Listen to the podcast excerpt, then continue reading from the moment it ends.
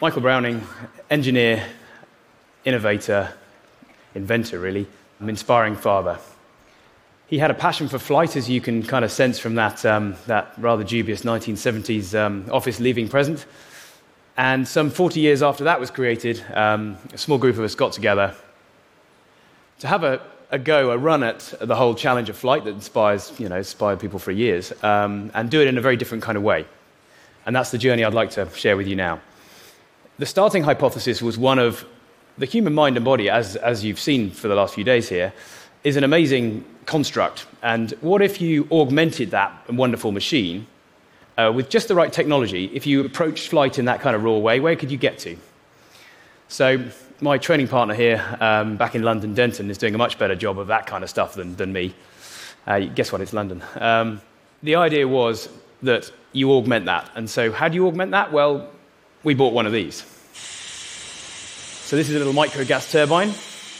This was, this, was, this was ground zero, so that little piece of kit proved really quite impressive.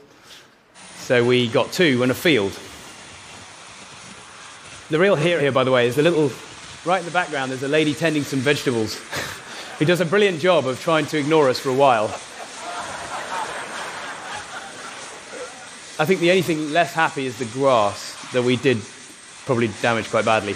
You get an idea of the thrust here when I try and hold them horizontally and somewhat fail. That's around 50 kilos of thrust there. Uh, so we were quite impressed with that. We thought we were getting somewhere. So there's, there's only one sensible way to go from there. You get four.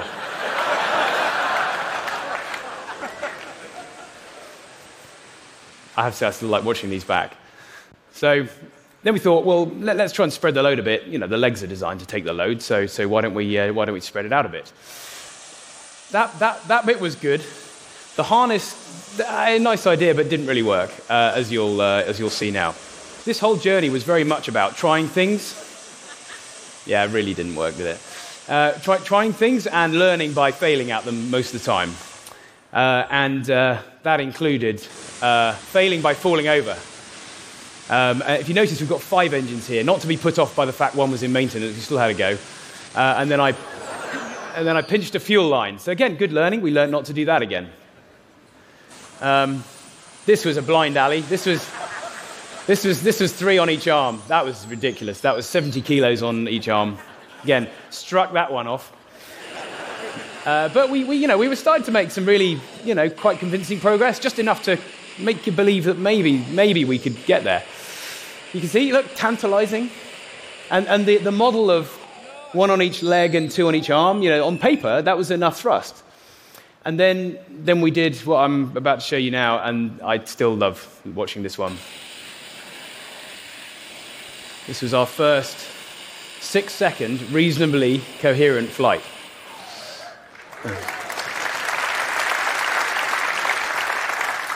That was the point where this, this, this endeavor went from I'm really not sure this is going to work, to, oh my God, it does work. And from there on, we then refined it, but we carried on falling over a lot. Falling over, like I say, is definitely the best way to learn.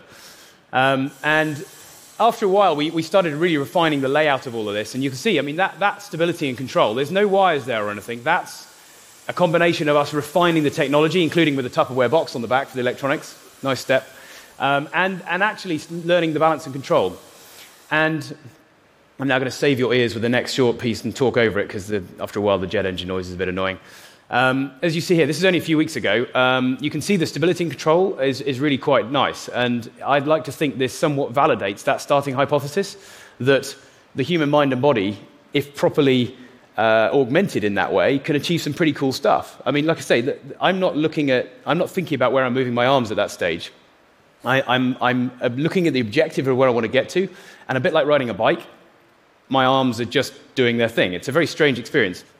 Um, so, w- where is all this heading? You can, uh, I'll talk over, over, this, over this landing. I think I land in this one. Um, well, I don't think anybody's going to be going out of Walmart or taking the kids to school in any of this stuff for a while. Um, but the team at Gravity are building some awesome technology that's going to make this look like child's play. Um, we're working on some things that are going to seek to bring this pretty unusual experience of flight to a wider audience beyond the events and displays we're doing. And we're even starting to look for pilot two and three, so if there's any volunteers. Um, And I've got this vision. Uh, it's going to sound audacious, but hey, let's just stick it out there. Um, that one day maybe we can, you know, rise up above a beach, fly up and down the coastline a bit, rise up a little bit higher with some of the safety kit we're working on to make this achievable. And then low over the horizon comes a Hercules with a, with a ramp down. And as it comes past you, then start picking up speed and see if we can intercept from the rear, not from the front. That would be a mistake. And then try and land in the back. And as I say, that's, that's you know, a little way off at the moment. Uh, but th- this, this is also. Um, if I take a big step back from this, th- th- this is also a very personal journey for me. Um, back to that lovely photo, or photo in a picture. Um, sadly, my, my father uh, took his own life when I was 15 and left an awful lot of uh, unfulfilled ambition. Uh, as I say, he was a wonderful inventor and maverick creator. And I just like to think if, if, if, you know, if it was possible, if he was looking down, he would be, uh, he'd certainly be smiling at some of the things we've gone and done, I think, here. So uh, it's really a tribute to him. So thank you very much.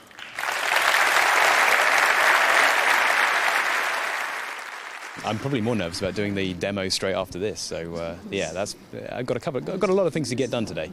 In the worst case scenario, we don't get a clean start, or we get an unplanned failure while I'm actually flying around. But this is why we keep it very low. So the worst is I just look like an idiot and fall on my you know, rear, as I said. So uh, yeah, you can all enjoy uh, enjoy that if that happens.